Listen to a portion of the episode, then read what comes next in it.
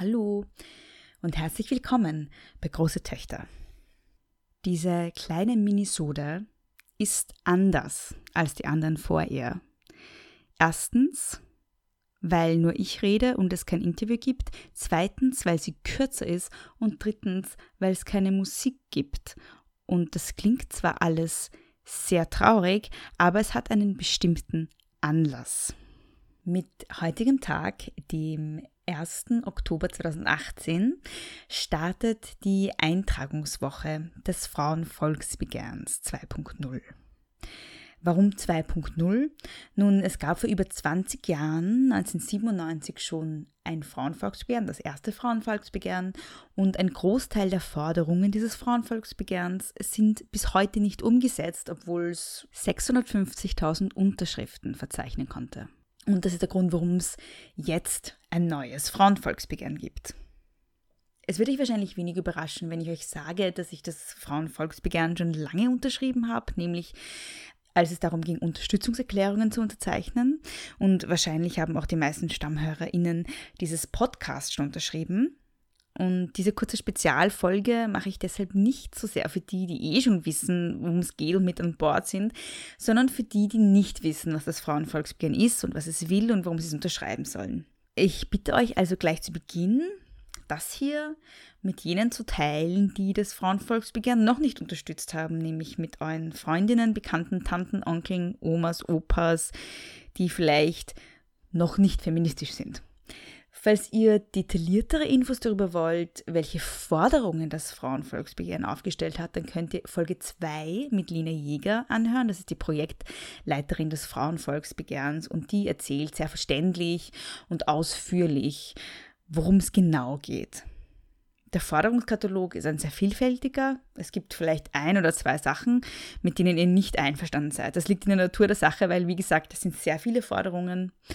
Und ich finde es aber wichtig, das Frauenvolksbegehren trotzdem zu unterschreiben. Ich habe eingangs schon gesagt, es ist nicht überraschend, wenn ich sage, ich habe es schon unterschrieben. Was mich vielleicht schon überrascht, ist, dass ich nicht jede Forderung des Frauenvolksbegehrens eins zu eins teile. Ich habe es trotzdem unterschrieben, weil ich die, die ich teile, irrsinnig wichtig finde. Und ihr denkt euch vielleicht jetzt außerdem, okay, super, aber das bringt doch nichts. Wir haben eine blau-schwarz Regierung, da wird kaum frauenpolitisch oder feministisch irgendwas Fortschrittliches umgesetzt werden. Und auch wenn es das Frauenvolksbegehren noch so laut fordert, wird das nicht passieren. Und dazu kann ich nur sagen, da habt ihr völlig recht.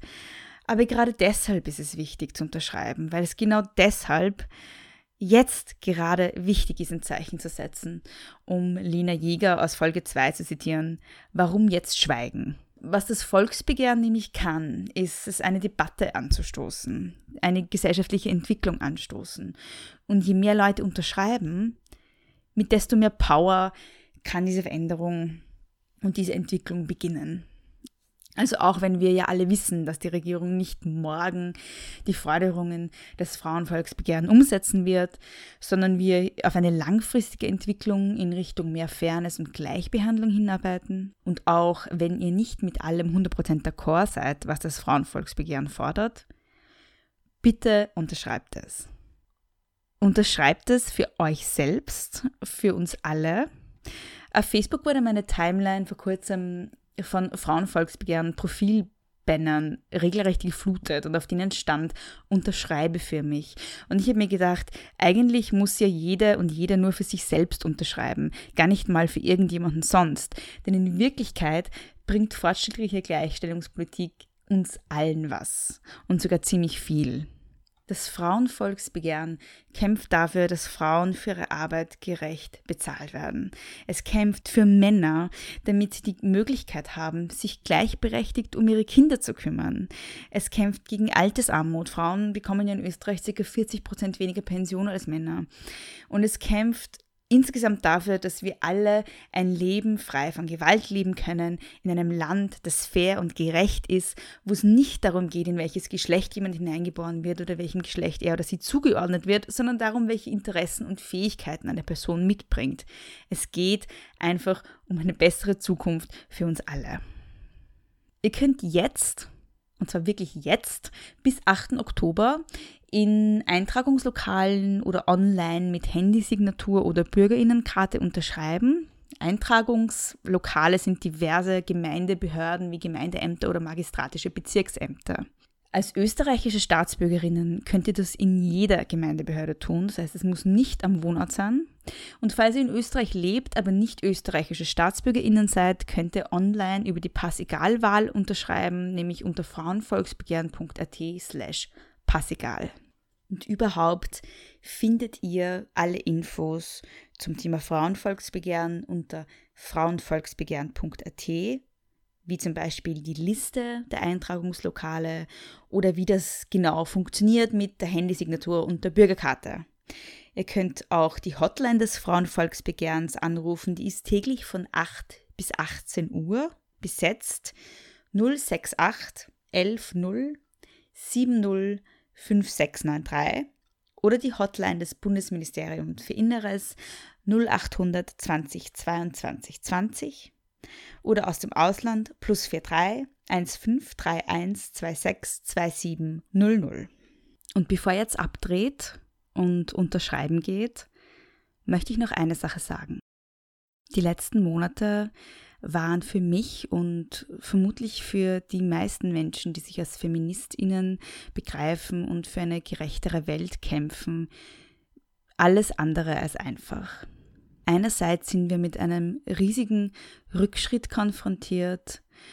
Es sind unglaublich misogyne, sexistische, patriarchale Männer in Machtpositionen, und zwar nicht nur in Österreich, sondern weltweit. Und gleichzeitig artikuliert sich in Bewegungen wie MeToo ein Ausmaß an Trauma und Schmerz, das durch patriarchale Machtverhältnisse und patriarchale Gewalt entstanden ist, das man auch mal verarbeiten muss.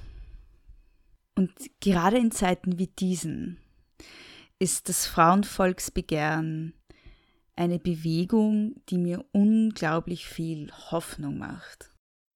Und dafür möchte ich mich bei euch bedanken. Bei den Organisatorinnen, den Sprecherinnen, den Aktivistinnen des Frauenvolksbegehrens, ich bin mir sicher, dass die letzten Wochen und Monate bei euch sehr viel Schweiß und sehr viel Tränen geflossen sind.